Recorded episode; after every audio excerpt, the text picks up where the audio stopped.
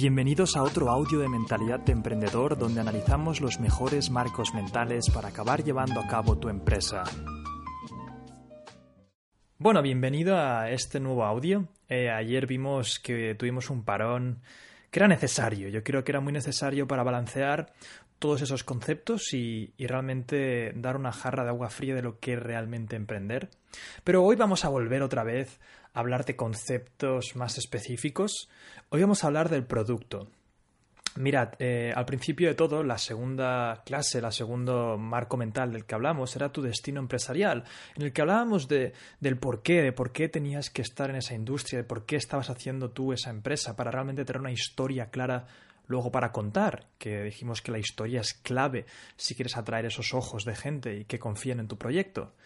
Pues bien, eh, hablamos mucho de qué industria seleccionar. Por ejemplo, había gente y habrá gente que dirá, oye, pues yo me quiero meter en la industria de las apps móviles o yo me quiero meter en la industria de los videojuegos. Y puede ser en industrias mucho más grandes, mucho más pequeñas, pero siempre hay una industria matriz, una industria madre. Luego veremos y hablaremos de ese concepto, pero quiero que entendáis que el marco mental del emprendedor es primero seleccionar una industria donde él quiere, tiene una visión a largo plazo ahí y luego dentro de esa industria puede ir sacando productos y precisamente va esta clase de entender cómo funcionan estos productos, tener el marco adecuado para poder ir lanzando productos. Tenéis que entender, el emprendedor, aparte de conocer la industria, sabe cuál es la naturaleza del producto. Y quiero que salgas de este audio con el conocimiento claro de qué es esto del producto, cómo seleccionar el producto. Hay un concepto súper claro y es que no puedes empezar si no estás ofreciendo nada dentro de tu industria, ya hemos hecho el ejercicio de ver tu destino empresarial, pero ¿qué vas a ofrecer de valor? ¿Qué, estás dispuesto a lanzar ahí? ¿No, no, ¿No, sería claro que entendieses primero cómo funciona esto de, ofrecer algo? Antes de entrar en materia, a hablar del producto, vamos a repasar el concepto de industria. Yo tengo un amigo, mi mejor amigo, que es, es Gon, eh, tenéis el bonus suyo de cómo invertir en bolsa. Y su tía, por ejemplo, eh, es el claro ejemplo de una emprendedora que ha estado en una industria durante mucho tiempo, pero ha ido lanzando diferentes productos oportunistas, y la palabra oportunista quizá no es la más adecuada, porque no quiero que penséis que, es el, la típica persona que simplemente hace algo para extraer dinero y ya está, sino que su industria la tiene clarísima, que es el tema de los juguetes, los juguetes de toda la vida. Fue la primera en introducir los Sea Monkeys en España, estos pequeños bichitos que tenías como una mini pecera y les dabas de comer y crecían, pero eh, como ella estaba en esa industria y conocía el tema de los juguetes, fue desarrollando, desde hace mucho también trabajaba en esa industria, luego decidió sacar su producto, pero en el proceso, mientras vendía estos, este producto y lo introducía en España, empezó a mantener una relación con los proveedores, porque ella iba a las tiendas, les, dejaba el juguete en la tienda, que es una muy buena estrategia para comprobar la demanda de un producto. Oye, mira, yo tengo este producto, en vez de hacer 50.000 e intentar venderlo, pues simplemente trajo 20 y se los ponía en las tiendas de los juguetes y decía, yo te lo dejo aquí, si lo compran, luego tú me pagas lo que te han mi, mi parte y te quedas con los beneficios. Qué buena propuesta, ¿no?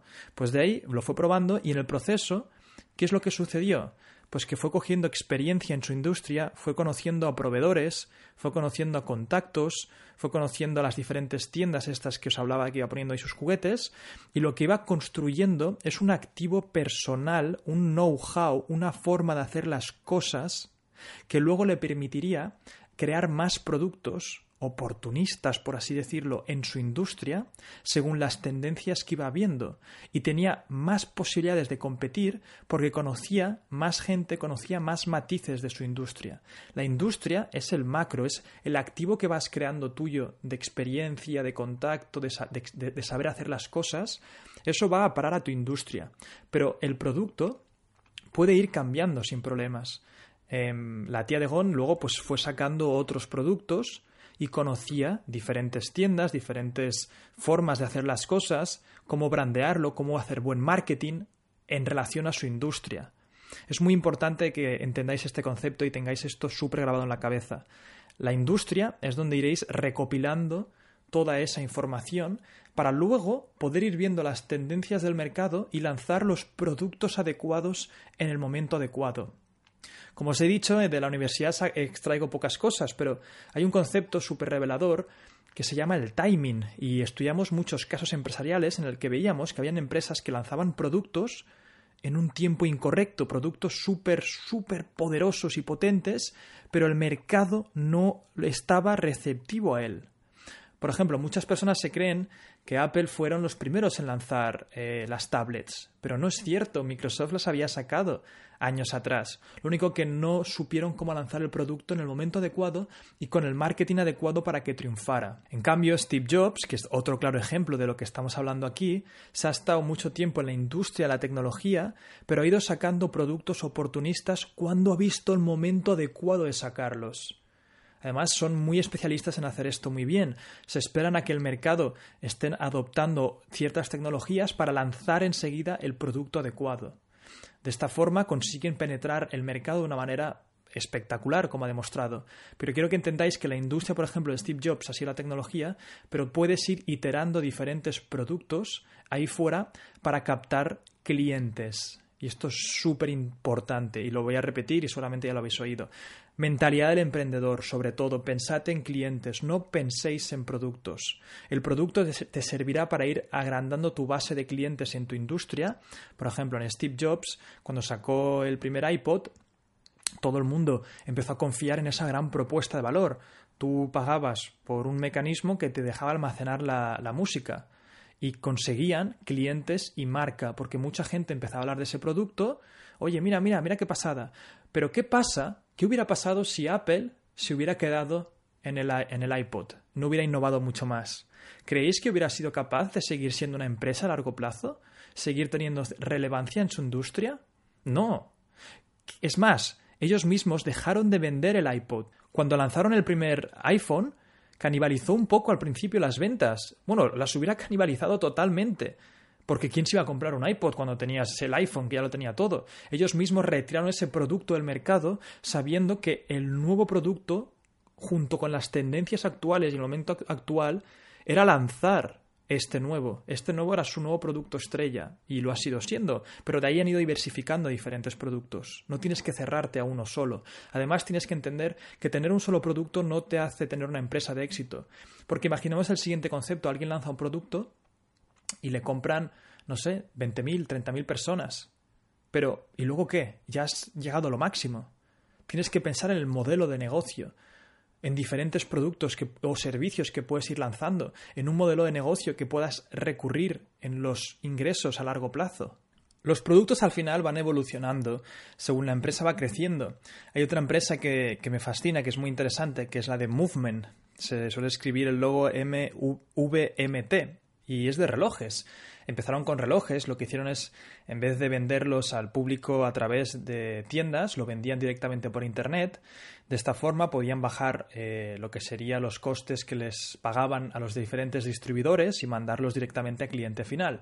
Un modelo de negocio muy interesante que han seguido otras grandes empresas, como por ejemplo Hawkers, etc. Y lo que consiguieron hacer es captar a muchos clientes con relojes súper interesantes, pero no lanzaron solamente un modelo.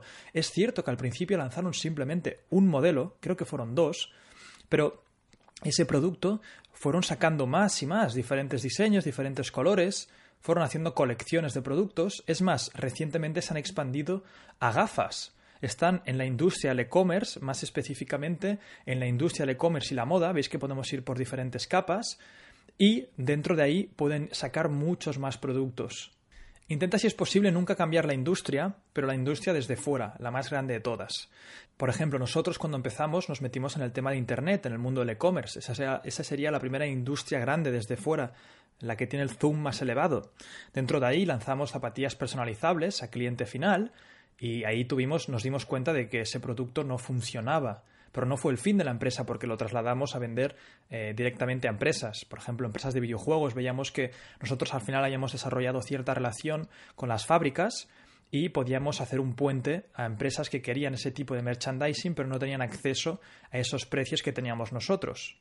Fue simplemente cambiar el producto. Y de ahí fuimos iterando, pensando en otro producto, con todo lo que habíamos aprendido, con todo el conocimiento y experiencia de haber pasado por esa primera iteración, lo que hicimos fue lanzar la empresa de relojes personalizables.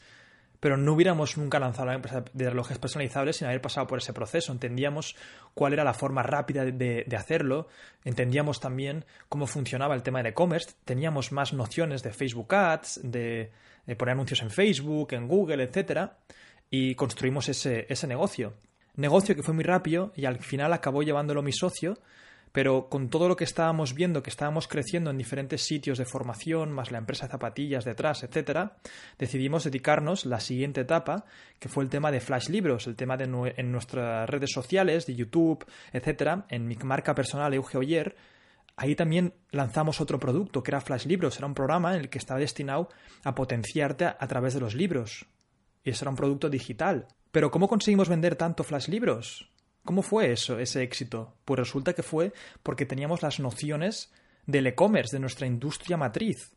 No habíamos, fijaros que hemos ido pasando por muchas cosas. Algunos dirán, oye, Uge, pero has estado en moda, ahora estás en educación, ahora estás en. Sí, y... pero si te fijas, nuestra matriz es el e-commerce, es básicamente las ventas a través de Internet.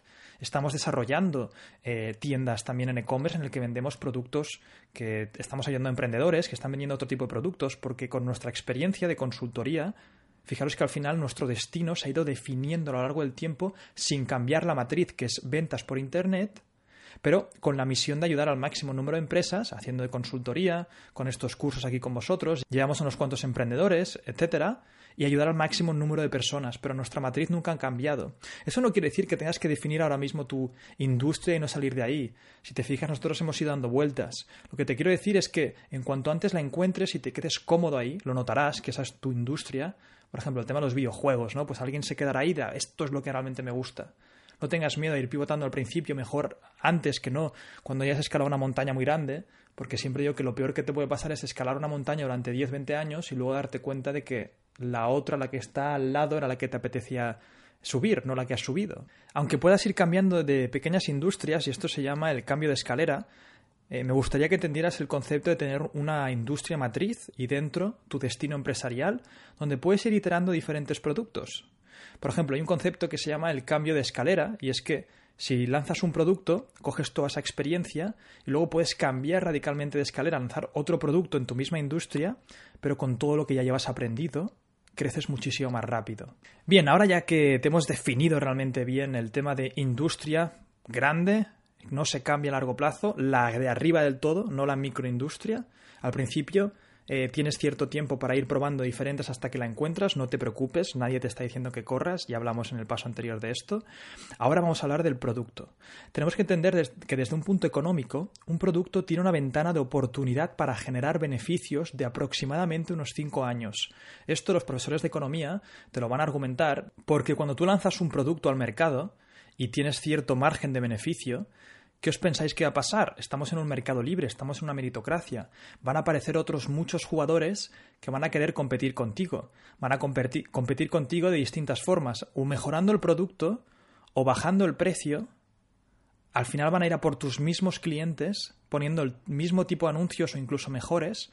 Por lo tanto, a no ser que te protejas muy bien y no ser que protejas muy bien ese producto, el ciclo del producto tiene ciertos años de duración ya sea por la competición o porque simplemente la tecnología ha evolucionado y van a salir diferentes eh, propuestas de valor nuevas. ¿Por qué os pensáis, por ejemplo, que General Motors está en la quiebra?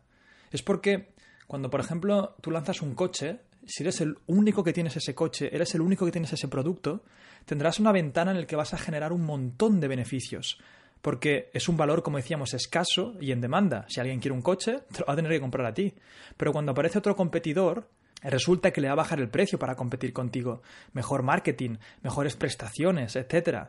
Y sí que es verdad que hay conceptos de branding para hacer que parezca que sea mucho más escaso, pero a largo plazo esos coches se van a ir reduciendo los márgenes.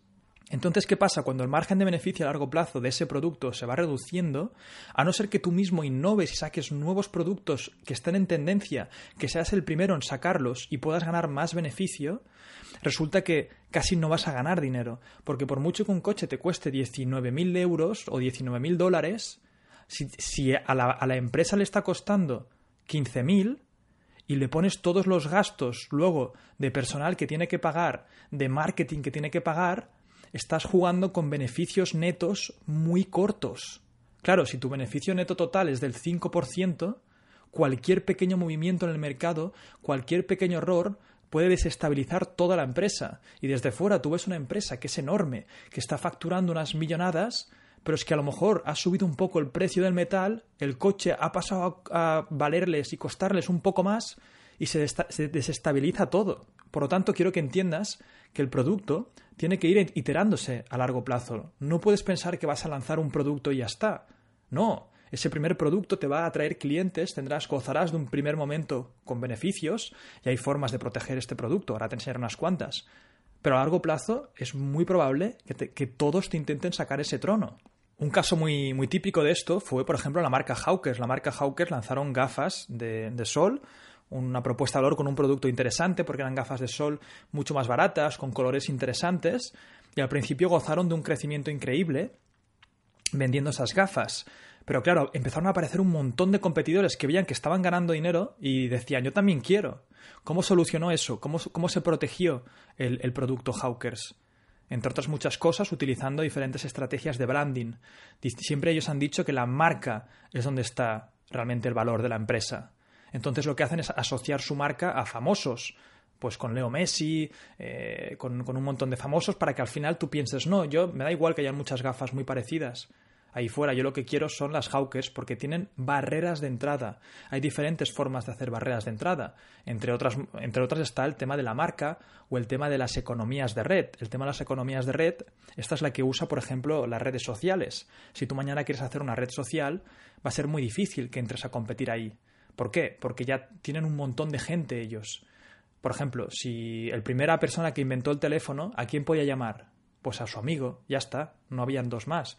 Entrar tú en esa red, también podrías llamar a los dos que lo inventaron y al amigo, pero cada vez que va entrando, y este es el concepto de las economías de red, cada vez que va entrando más gente en esa red, ese producto tiene mucho más valor y es mucho más difícil de competir. Por ejemplo, gente que quiera ahora hacer y aquí estamos entrando un poco más en temas eh, específicos, en el que en Silex hablamos muchísimo más, pero gente que ahora mismo quiera competir contra Wallapop o una de estas apps de, venta de segunda mano.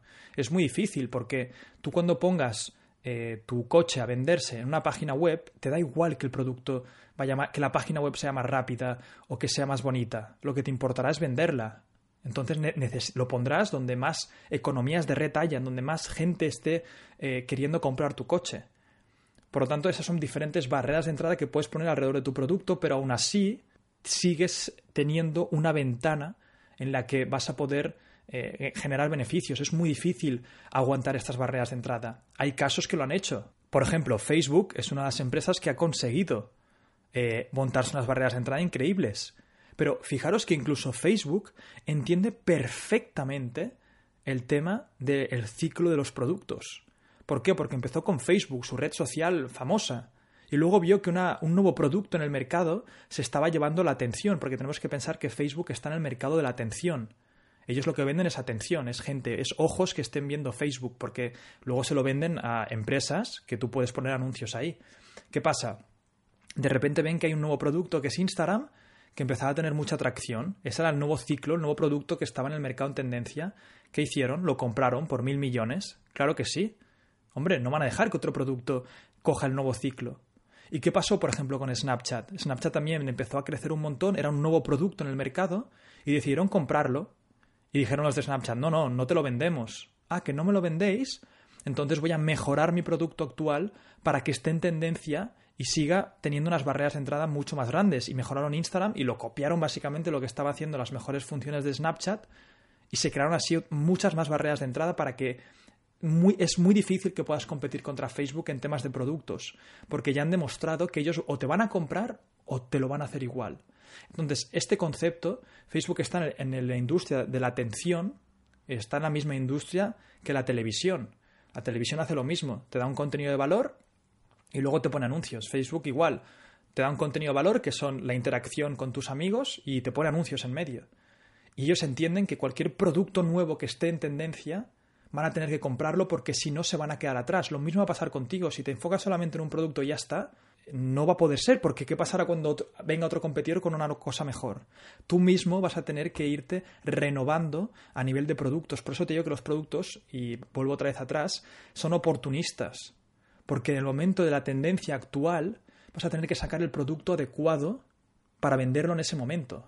Eso sí, dentro de tu misma historia, de tu mismo destino empresarial. Sería muy raro que ahora, por ejemplo, se pone de moda cualquier otra cosa que no tenga que ver con tu industria y saltes de industria. Eso sería un oportunismo que sería muy perjudicial para, para ti, porque todos los contactos, la experiencia, los matices de tu industria que estás conociendo, tu historia cambiaría la historia del por qué tu destino empresarial cambiaría. Por eso he puesto esa clase al principio, porque se puede malinterpretar si luego si ves esta sin contexto. Vale, y ahora que ya tenemos esto claro, me vas a decir, vale, ¿cómo, cómo escojo este primer producto? Ya tengo mi industria. Vamos a decir, vamos a poner un ejemplo. Eh, Marcos, un chico que quiere entrar en la industria de los videojuegos. Vale, perfecto, ya has escogido tu industria. ¿Y ahora cómo, cómo sé que, que lanzar al mercado? Oye, pues Marcos, ¿tú, ¿tú qué sabes de los videojuegos? Nada, es que me gustan mucho.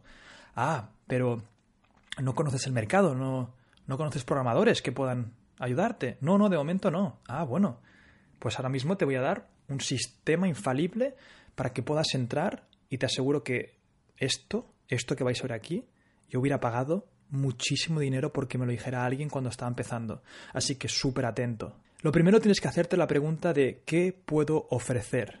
A esta pregunta seguramente ahora, a no ser que seas más experimentado, pues tienes que plantearla desde un punto de vista humilde.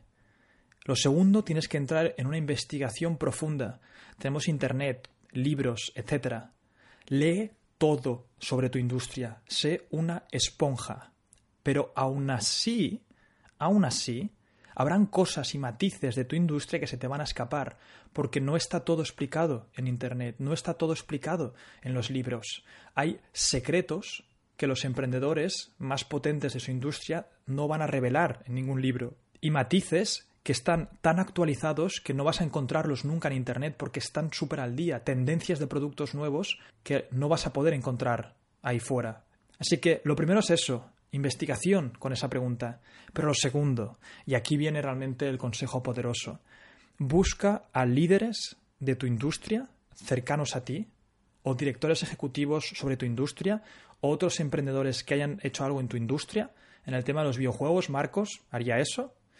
Y intenta hablar como mínimo con 10 de esas personas. ¿Cómo consigues esto? Y más adelante hablaremos de, métodos de persuasión y cómo conseguir mentores, etc. Pero aquí te lo voy a dar un poco por encima. Si quieres hablar con 10 personas, tendrás que como mínimo enviar 100 emails o 100 contactos. Vas a tener que hacer como mínimo 10 veces por.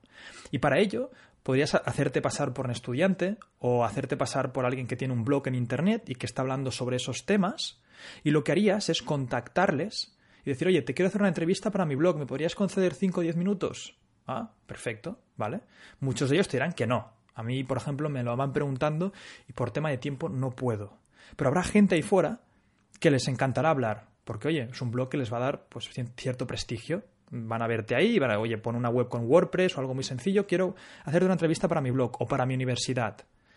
Entonces, cuando consigas estas 10 personas, que son los líderes o que tienen cierta experiencia en la industria en la que te quieres tú adentrar, haz, entre otras preguntas, obviamente empápate, pero haz esta pregunta. Si fueras yo y tuvieras que empezar de nuevo, pero con todo lo que sabes, ¿qué harías distinto y en qué me darías consejo? Esta pregunta, si se la haces a esas 10 personas, vas a ver patrones de funcionamiento, vas a ver cosas repetidas. Vas a de repente absorber los 20 o 30 años de esas personas que llevan ahí y que hay consejos y cosas que les hubiera ahorrado millones de euros, que te lo van a decir. ¿Sabes por qué te lo van a decir? Porque los humanos somos así. Queremos hablar de nuestros triunfos, queremos hablar de lo mucho que sabemos, el ego humano nos hace que queramos explicar nuestras batallas. Esa persona que estás entrevistando seguramente quiere hablar de esos temas con sus amigos, con su familia, pero todos le dicen lo mismo, pesado, no me hables más de esto, déjame ver la tele. Y tú estás demostrando un interés, estás con los ojos abiertos, brillantes, viéndole hablar y piensan, wow, por fin puedo explicar mis batallas y mis triunfos a alguien que le interesa. Y tú vas a absorber un conocimiento que de otra manera te hubiera llevado 10, 20 años.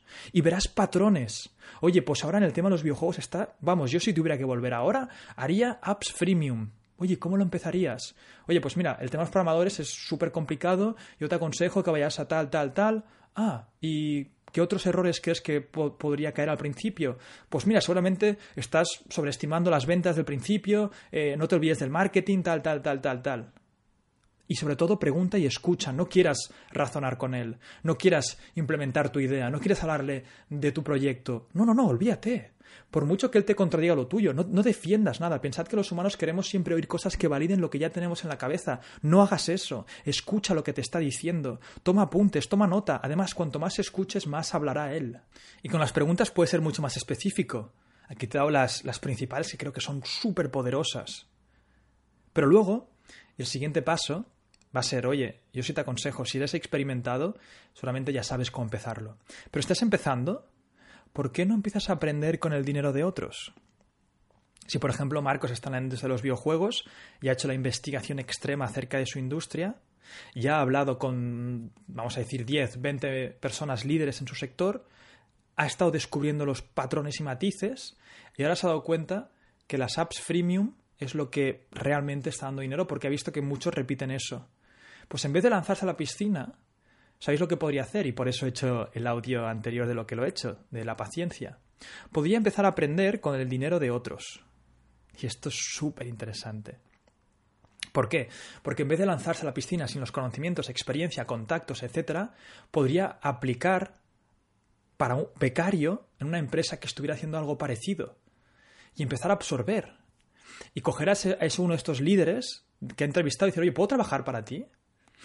y empezar a absorber todos los matices. Y no, no puedes, a lo mejor no estás ahí ni un año ni medio año, simplemente estás tres meses y se lo dices, oye, os quiero ayudar durante tres meses, quiero aprender, quiero ayudaros, quiero ayudaros a vosotros. Y te van a decir, claro que sí. Y esta gente les encanta hablar sobre sus triunfos, te lo van a contar todo. Piensa que la mayoría de sus, de sus empleados son peones, están ahí sin saber, haciendo simplemente lo que le dices, pero tú, al acabar, le vas a hacer preguntas Oye, ¿por qué, ¿por qué habéis hecho esto? ¿Por qué estáis haciendo esto? Y os creéis que te van a decir, no, no, no, no, te lo quiero decir. Al revés, a los humanos nos encanta hablar, nos encanta eh, enseñarte lo, mucho y lo bien que lo hacemos. Y si encima tú en vez de discutir con él le asientes, oye, pues qué bien, que, pues explícame más, deja que hable y hable y hable y conseguirás unos secretos increíbles que de otra forma te hubiera costado muchísimo aprender. Y algunos me dirán, oye, pero yo quiero ya empezar a emprender y ganar dinero. ¿Qué te he dicho en el audio anterior? No hay píldoras mágicas aquí. Y luego, por último, cuando has pasado por ese proceso, tienes que plantearte si es viable que tú con tus habilidades actuales y recursos actuales eres capaz de llevar a cabo una propuesta de valor en este mercado. No pasa nada si tienes que volver al principio y dices, oye, me he equivocado de producto. En caso de Marcos, pues esto de las apps freemium no es para mí. Bueno, vuelves atrás otra vez. Incluso no pasa nada si tienes que volver y hacer un zoom hacia afuera de la industria. Oye, los videojuegos quizás no, no era mi, mi tema, pero la venta online de los videojuegos sí.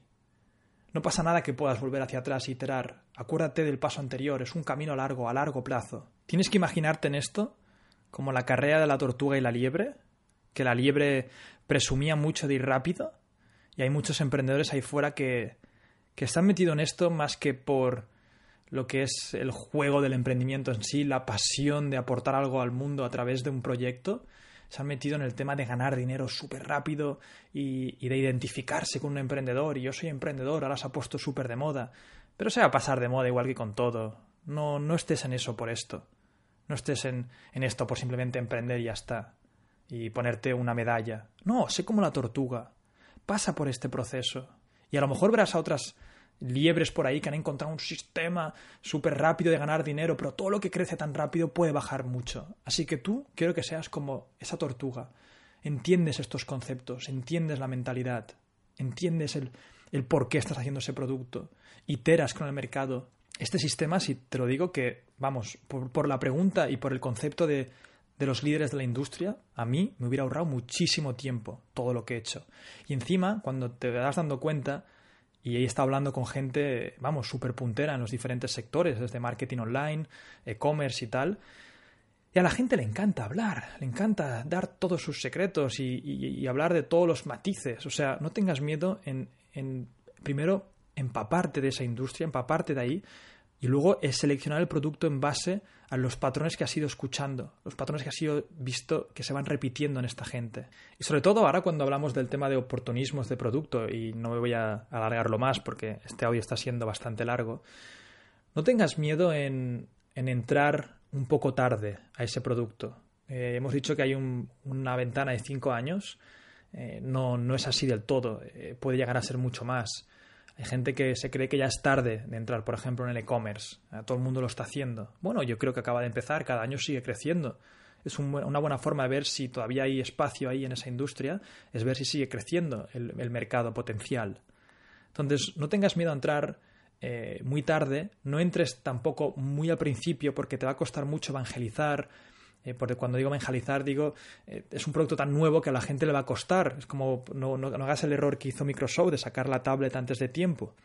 Hay un libro que se llama Crossing the Chasm, cruzando el abismo, que te dice que la vía del producto sufre de distintas fases. La primera de todas, en la que eh, solamente te lo compran los primeros adoptantes, gente que es un nicho súper pequeño.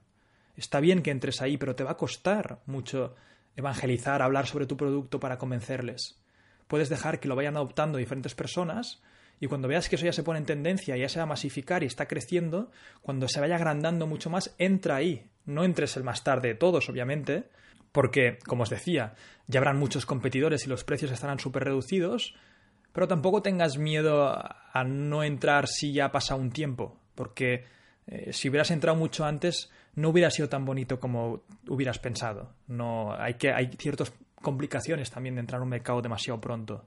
Así que bueno, espero que os haya quedado claro el tema del, producto eh, y de cómo iterarlo. Simplemente decir que en Silex hablamos un poco más de todo esto, de la propuesta valor, de la productocracia, de tener un producto realmente potente y fuera para que puedas realmente generar los beneficios a largo plazo muy buenos. Pero antes de seguir con temas más específicos de los que hablamos ahí, esto quiero que te quede bien claro. Esta es la mentalidad que tienes que tener para poder iterar esos productos y propuestas de valor impresionantes en el mercado.